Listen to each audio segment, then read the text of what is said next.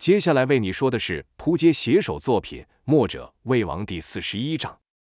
当天夜晚，趁着三哥睡着的时候，童风悄悄地起了身。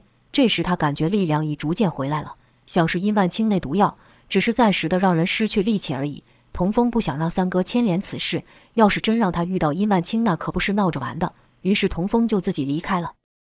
再往前行，过了那一带的丘陵地后，果然如三哥所说，是一片广阔的平原。好险，三哥有与童风指了个方向，否则童风还真不知道该往哪去。此时天色还暗，大道上没有马车，童风只好再往前走。等他走到镇里时，天已经亮了。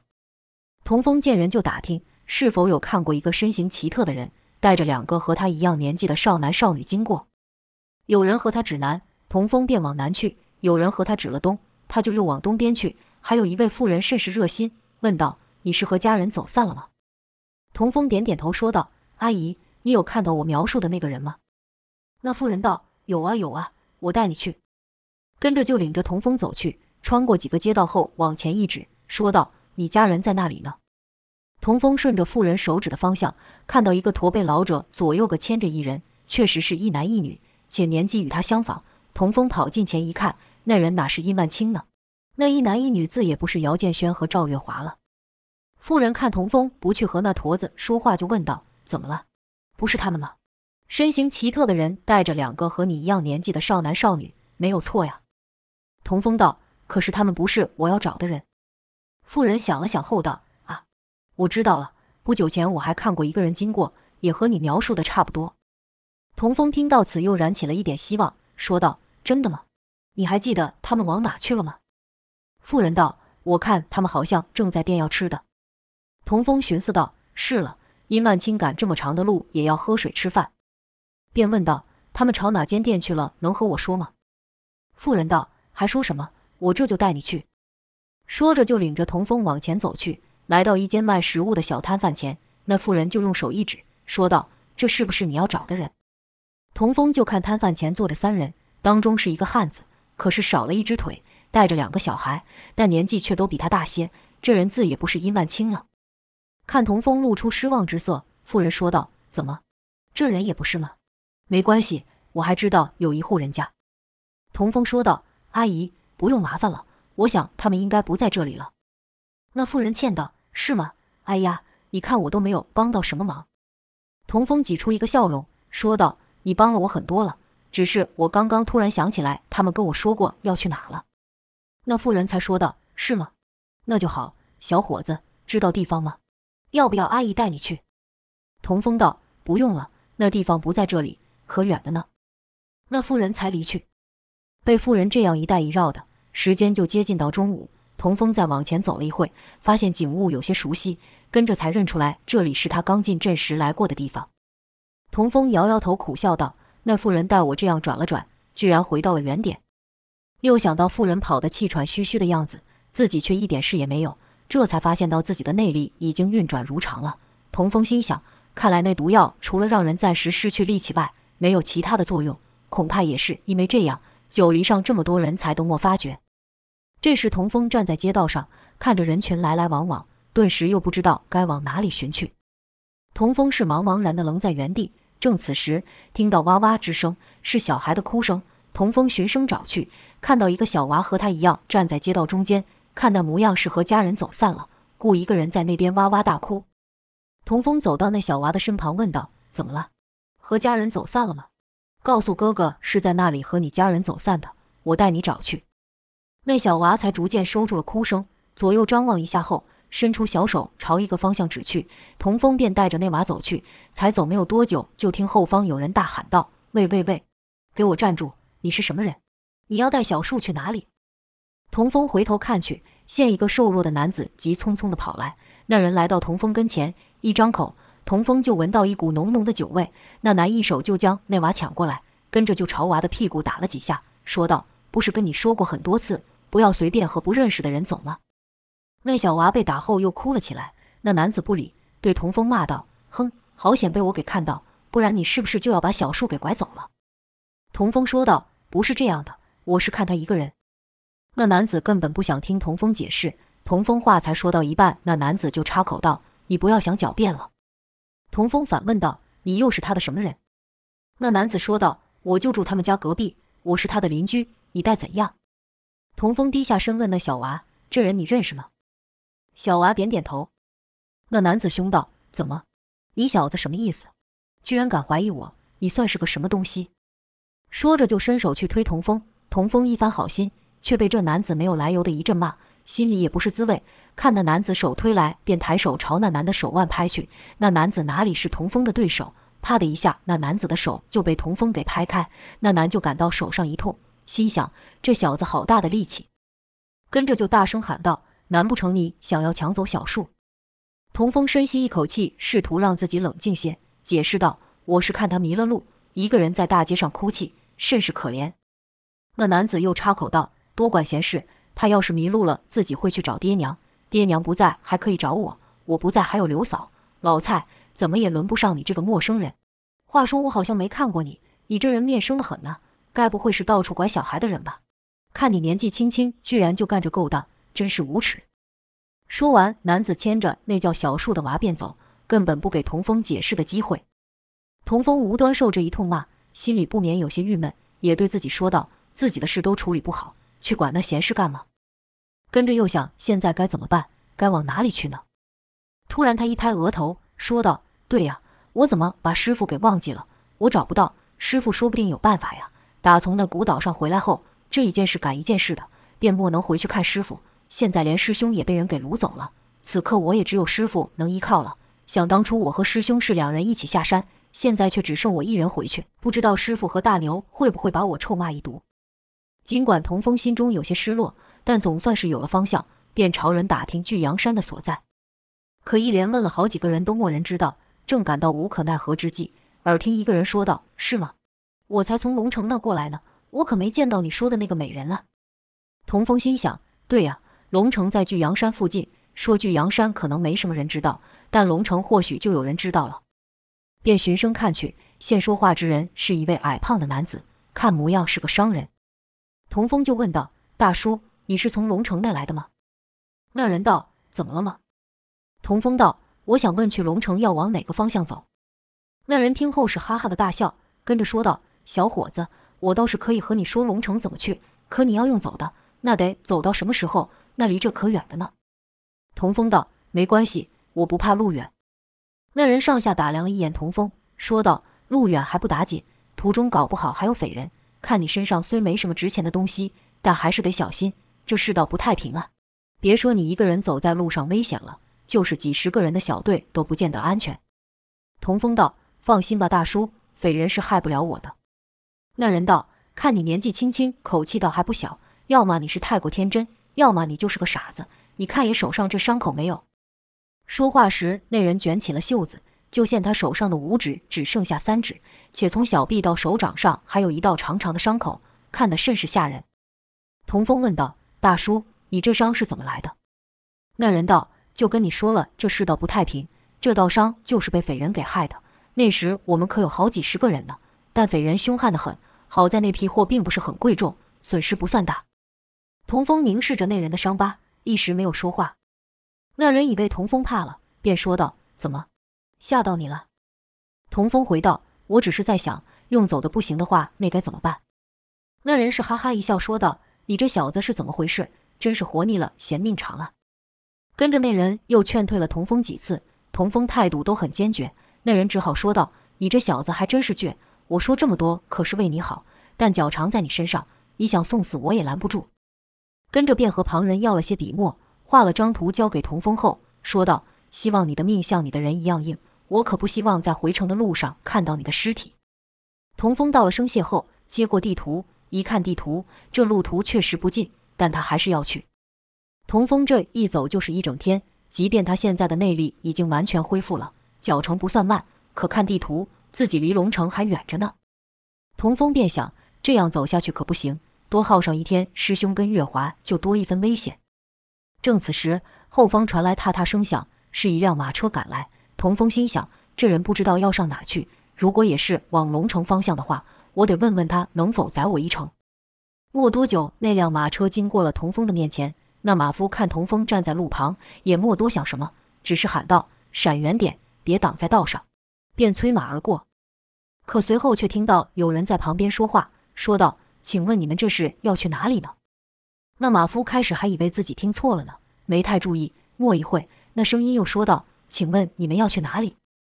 这次那声音又更近了，好像就在自己旁边讲话一样。马夫这才转头看去，这一看把他给吓得不轻，是紧拉缰绳。就看那马跑着跑着，突然被勒也是一惊，前蹄上抬，发出呼哧呼哧的叫声。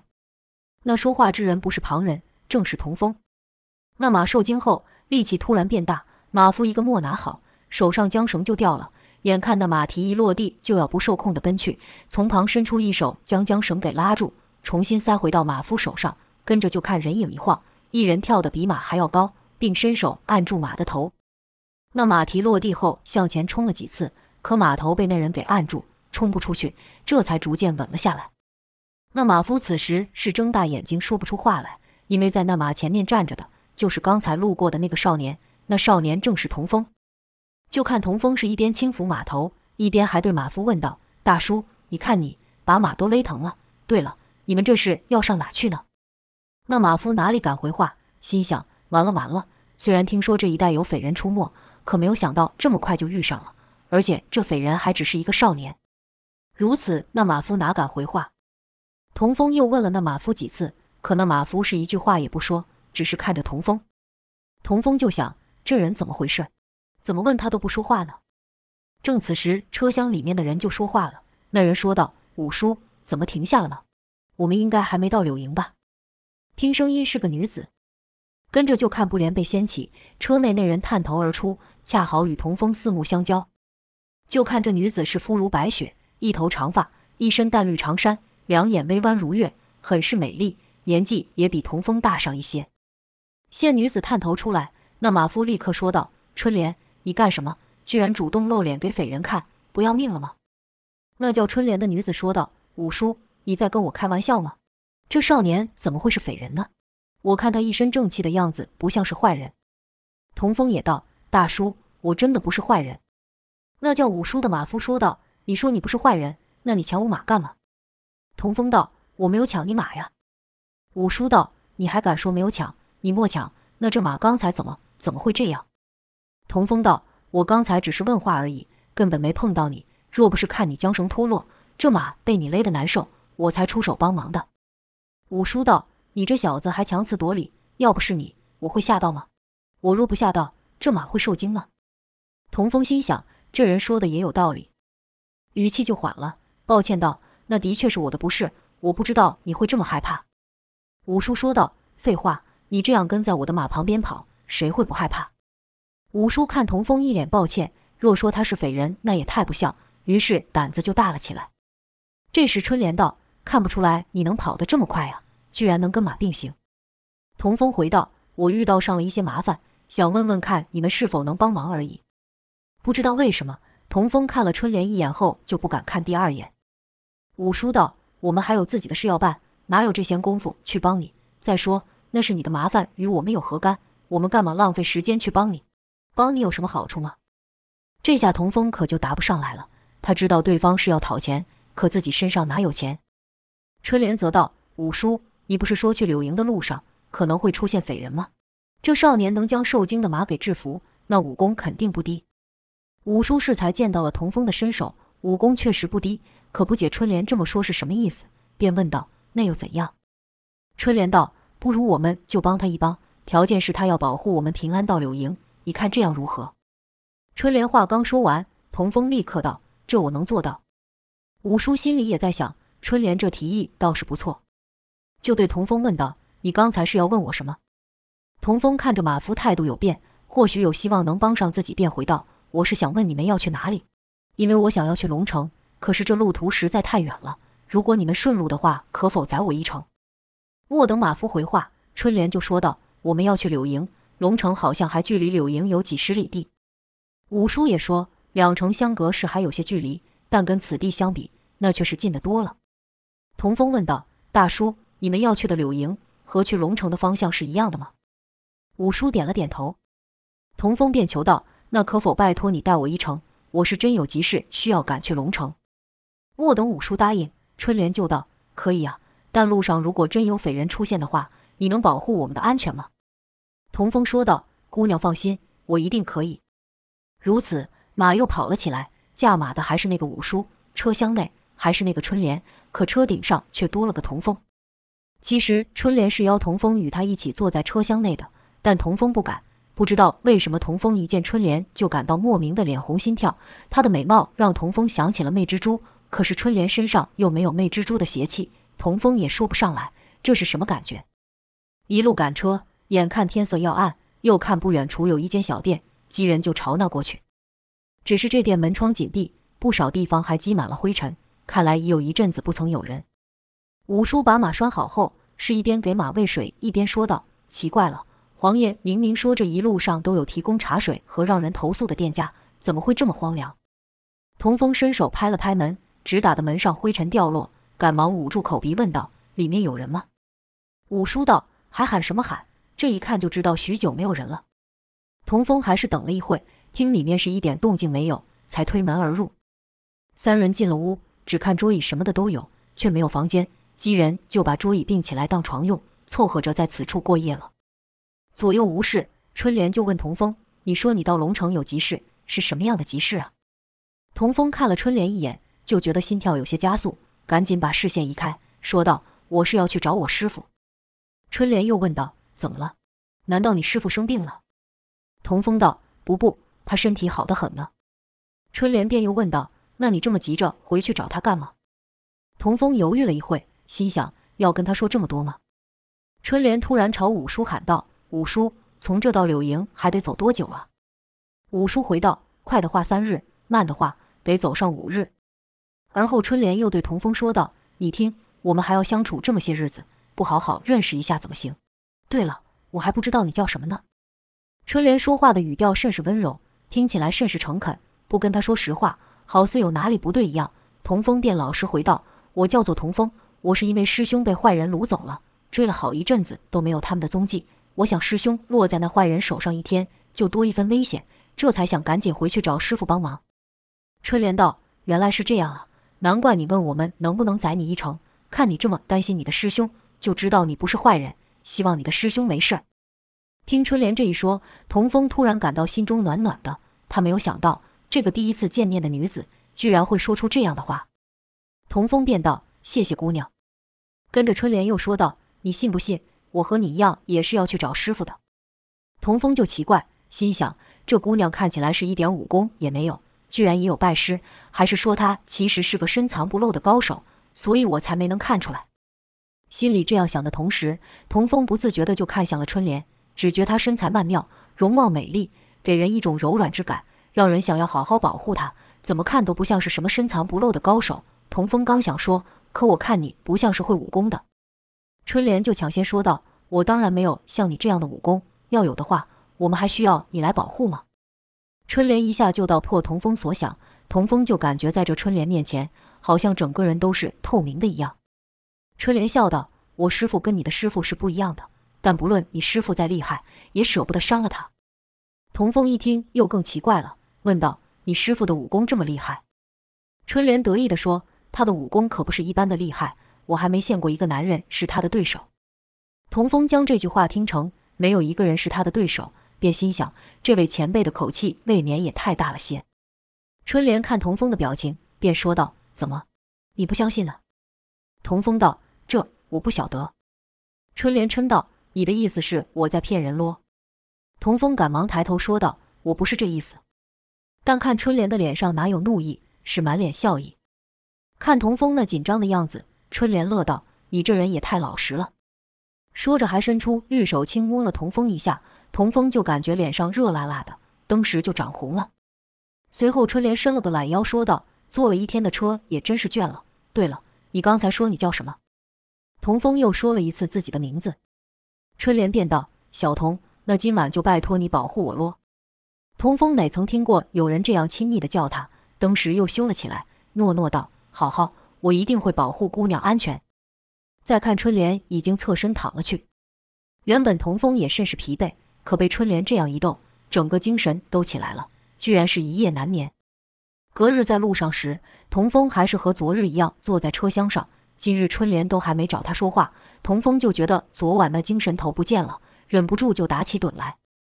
也不知道走了多久，隐隐约约见听五叔说道：“那群人是怎么回事？这是朝我们来了吗？少侠，你看到了吗？”童风正在半梦半醒间，好像听到有人说话，但说什么听不清楚。没多久，春莲突然惊叫了起来，说声道：“小童，我可以信任你的，对吧？”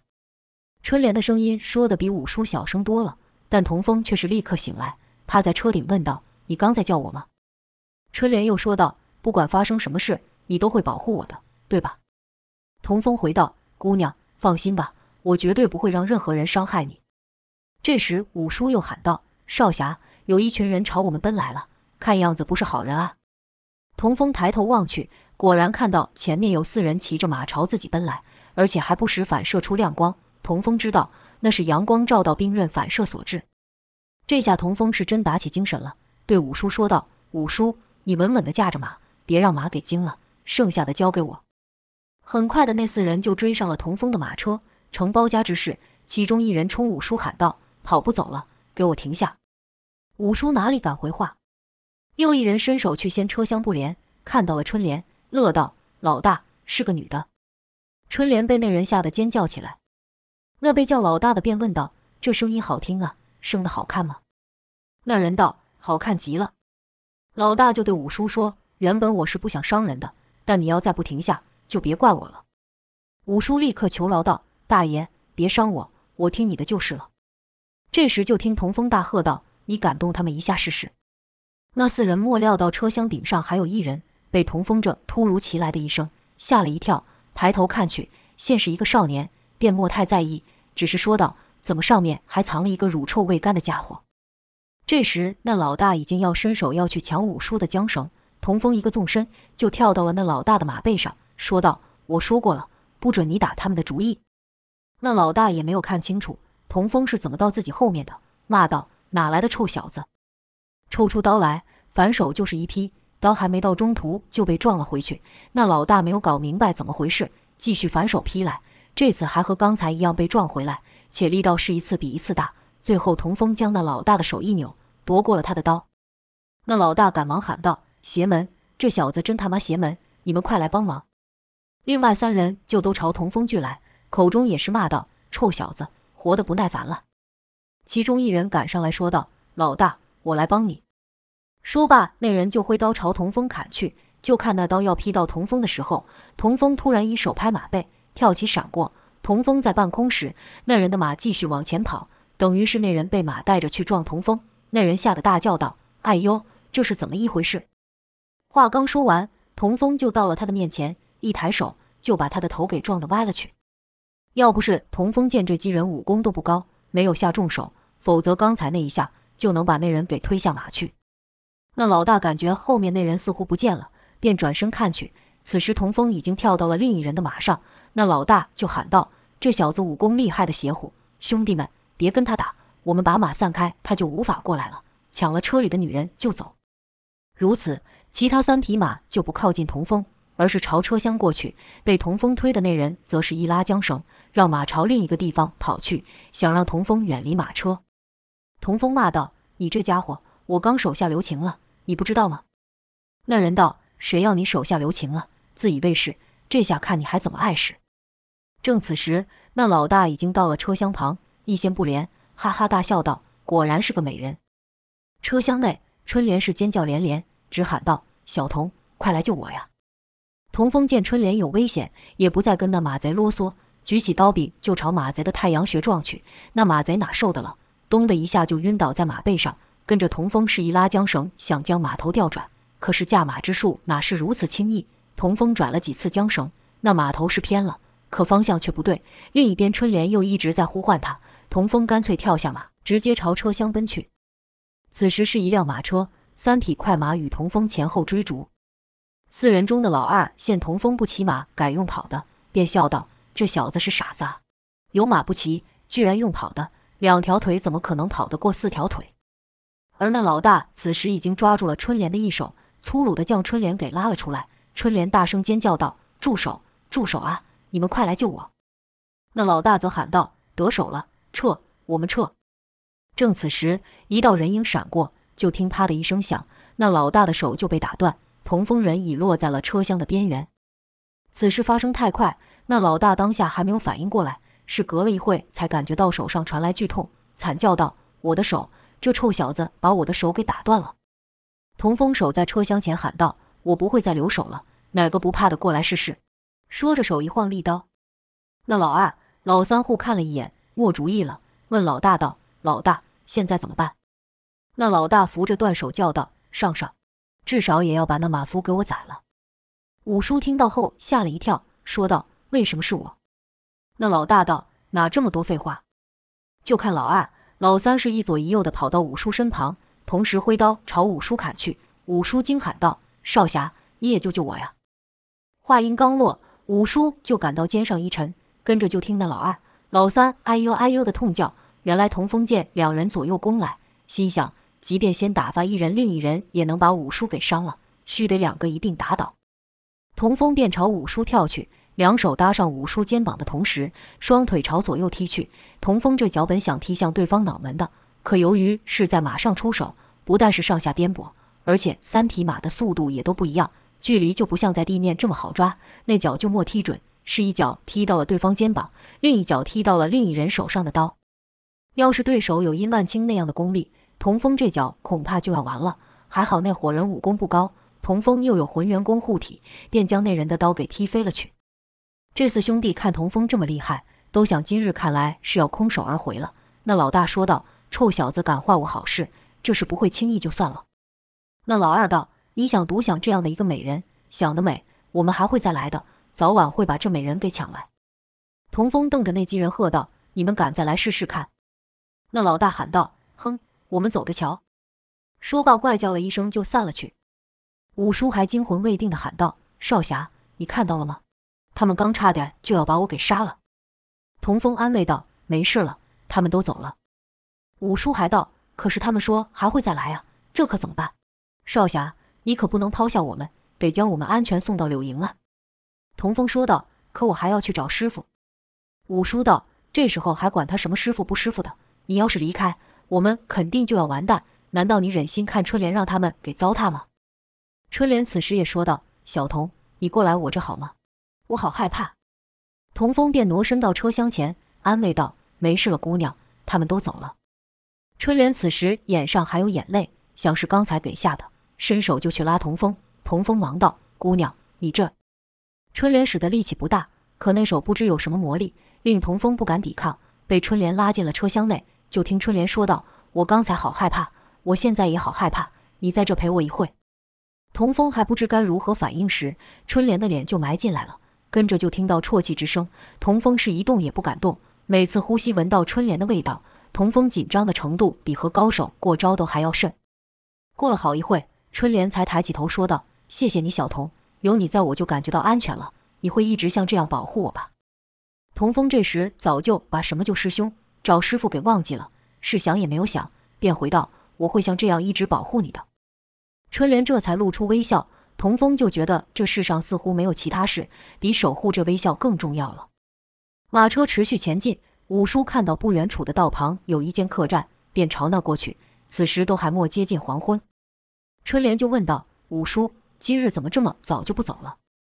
五叔道：“我不行了，刚才那事现在想起来都还害怕。这客栈看起来有人，有人就安全了。这道路实在是太不太平了，还是早早休息的好。”如此，三人就进到了客栈。这客栈里面有人，但人不多，看那穿着打扮也都是旅人。五叔一进去就嚷嚷道。小二，小二，过来招呼了。就看一个妇人走来，招呼道：“我们这么个小店，哪去请什么小二啊？这位客官，你要什么，和我说就是了。”五叔道：“悠悠，是个女掌柜呀。这样，先给我们来些酒，喝酒压惊。”女掌柜道说了声好，便回身去取。三人随意找了个空桌坐下，没有一会，女掌柜就将酒拿了过来。这时五叔还在说：“刚才那可真是惊险，你们是没看到那两人的表情。”哎呦，现在我都忘不了那龇牙咧嘴、恶狠狠的模样，尤其是那两把刀，就这样朝我砍来。女掌柜听到后就问道：“怎么了？你们遇到了什么麻烦吗？怎么还动到刀子了？”五叔道：“掌柜的，你不知道啊，这道路不太平啊。我们刚刚才遇到了匪人呢。”女掌柜惊讶道：“哎呀，大爷，你说这话是真的还是假的？”五叔道：“这怎么会有假？我跟你说，刚才那匪人是这样，一左一右，两把明晃晃的刀朝我挥来。”五叔又将刚才那话比手画脚又重复了一次。女掌柜是一边听一边露出担忧之色。听完后说道：“哎呦，照你这么说，那匪人不就在附近而已？你可别把他们给引来了。”五叔道：“这还真不好说。”你这店可以得当心。女掌柜道：“可我这小店也没有什么值钱的东西可抢。”五叔道：“谁知道那些匪人心里想什么呢？还是小心为上啊！要我说，你这店干脆就收掉算了。”女掌柜道：“对对，你说的是，赚个几个小钱，把命搭上了可不划算。但话说回来，我听你说的那么恐怖，可我瞧你们身上也没有伤啊，你们是怎么摆脱那群人的呢？”五叔这时一拍童风的肩膀，说道。看到这位小英雄没有？要不是他把那些匪人给打跑，我们父女可就要被害了。他可是我们救命恩人啊！童风听五叔说他与春莲是父女时，愣了一下。春莲附耳对童风说道：“五叔对外都是这么说的，省得旁人问东问西。”女掌柜继续问道：“这少年看不出来有什么特别之处啊？你刚不是说匪人还拿兵器吗？难道这少年把那些人都打跑了？”五叔道：“就跟你说，他不是一般人。”这位少侠跑起来比马还要快，跳起来比鸟还要高，力气比牛还要大。看五叔愈说愈离谱，童风赶忙说道：“没有这么夸张。”女掌柜上下打量了一眼童风，问道：“你把他们都打死了？”童风道：“我下手没这么重，只是将他们赶跑罢了。”女掌柜突然笑道：“看不出来你这么厉害。”五叔这时候又道：“他可是会武功的。”女掌柜道：“原来会武功啊，难怪难怪，我就想说。”这位少侠块头也不大，怎么能打跑抢匪？被女掌柜跟五叔一个劲的称赞，童风就感到不好意思，偷眼看了看春莲，春莲也正用仰慕的眼神看着自己，童风也就不辩驳了。此时女掌柜笑道：“既然这里这么不安全，你们可得让少侠多住几日，保护保护我呀。”五叔道：“那可不行，刚不是和你说了吗？这位少侠不是一般人，他有大事要办。”女掌柜好奇问道：“什么大事啊？”五叔附耳对女掌柜道：“要我猜啊，肯定是一笔大买卖。”女掌柜道：“你怎么知道？”五叔道：“这叫什么样的人吃什么样的饭，多大的屁股坐多大的坑。你想想，像我这种人，为了几个钱，都愿意冒着被匪人劫的危险走这一趟路了。这少年武功这么高，那图的肯定是更大笔的财富。你说我讲的有没有道理？”女掌柜是连连点头，说道：“有道理，确实有道理。”其实五叔哪知道童风要干什么，只是把全天下的人都想得和他一样而已。童风就觉得找师兄的事跟春莲说也就算了，实在没有必要再跟其他人多谈。可看五叔和掌柜巴巴地看着自己，童风一时也不知道该说些什么。好在这时春莲说道：“他有一个秘密任务要去办，这任务可机密得紧，恐怕是牵连什么重大的事情。我们这一路上也不敢多问。掌柜的，我看你也和我们一样，有些事还是少知道的好。”女掌柜听罢后是一阵干笑，说道：“对对对，这叫多一事不如少一事。但我没有问，但我没有说。来来来，肚子饿了吧？我帮你们上几道菜，吃饱了好休息，明天好上路。”过一会，女掌柜就端了一些菜上桌，而且与他们一起坐下喝酒吃菜，好不热情。女掌柜对别的事没什么兴趣，只是问童风到底是用什么方法打败那四个匪人，两个眼睛就在童风身上转啊转的，把童风看得好不自在。到了晚上，女掌柜还特别帮童风准备了一间单人房，让春莲与五叔同住。童风心想，既然他们都对外说是父女，掌柜这么安排也没错。夜半三更，客栈来了四个人，这四人赫然就是白天那几个抢匪。那老大刚要拍门，门就开了，开门的自是女掌柜。看那老大面色不佳，女掌柜就道：“今天吃亏了吧？”那老大说道：“去，谁跟你说我吃亏了？”女掌柜道：“装。”还给我装！你们四个是不是被一个少年给打败了？那老大愣了一下，说道：“谁？谁跟你说的？”其他几人也道：“对呀，大嫂，这事你怎么会知道？”女掌柜说道：“喊我怎么知道？人都跑到我这了。”那几人闻言都吓了一跳。老二道：“怎么？他还追到这来了？”老四有些紧张。四人中，他被童风打得最惨，说道：“那小子武功可厉害了，这这可怎么办？”老三道。他怎么会知道这地方？老大看女掌柜的表情并不害怕，便问道：“他们是误打误撞来的吧？”女掌柜道：“还是你聪明。”老大说道：“但你怎么知道是那个人？”女掌柜道：“那得多亏了他们当中的一个大嘴巴，一进门来就什么都说了。”老大说道：“想是那个马夫吧？那小子人呢？”女掌柜道：“那小子和其他两人早被我给摆平了。”老四说道：“大嫂厉害呀，我们四个都打不过他呀。”女掌柜道：“何必要动手？你得多学着用这里。”说着拿手指老四的头。老大道：“别卖关子了，快点说。”女掌柜道：“这还不简单？我把那小子和其他两人分开，那小子的床铺下有个小孔，我往里面吹迷烟，这不就摆平了吗？”老大有些不信，说道：“就这么简单？”女掌柜道：“不然要我和你们一样，跟他拿刀拼命吗？”老三也道：“那小子莫发现吗？”女掌柜的道：“我做事可没你们这么粗心，我也是偷听了许久，确认他睡着后，才慢慢往里面吹迷烟的。”老大听完后，就伸手将女掌柜抱过来，亲了一下，说道：“还是你有办法，走，带我去瞧瞧那小子，我看他现在要怎么神气。”老四则是贼笑道：“我可不爱瞧那小子，我要去瞧我的美人。”女掌柜就领着四人进了客栈。